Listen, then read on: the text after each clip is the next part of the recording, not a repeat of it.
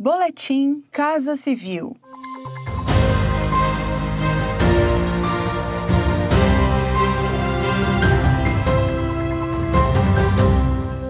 Acompanhe as principais ações do governo federal nesta quinta-feira, 18 de março.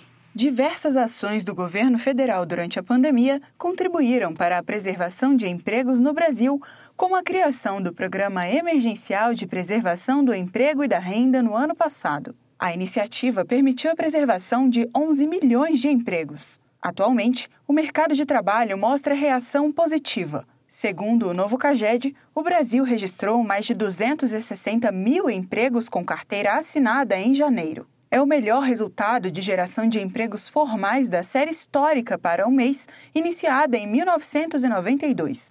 As cinco regiões do país fecharam janeiro com saldo positivo.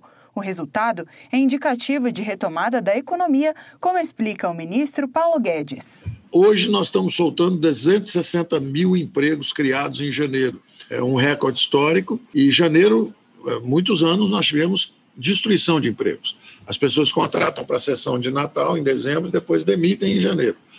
Então é um resultado realmente histórico e mostra que a economia está decolando novamente.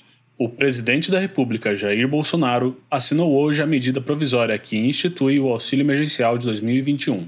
Serão quatro parcelas mensais de 250 reais em média e serão pagas a partir de abril.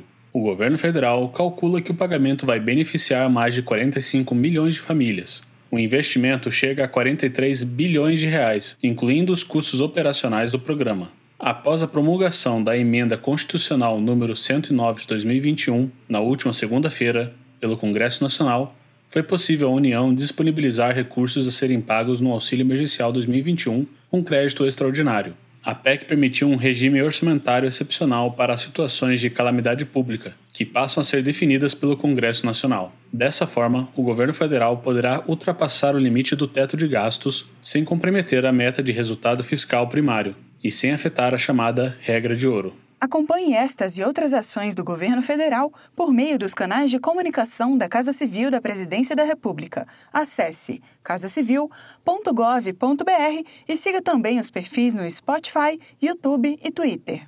Este foi mais um boletim Casa Civil.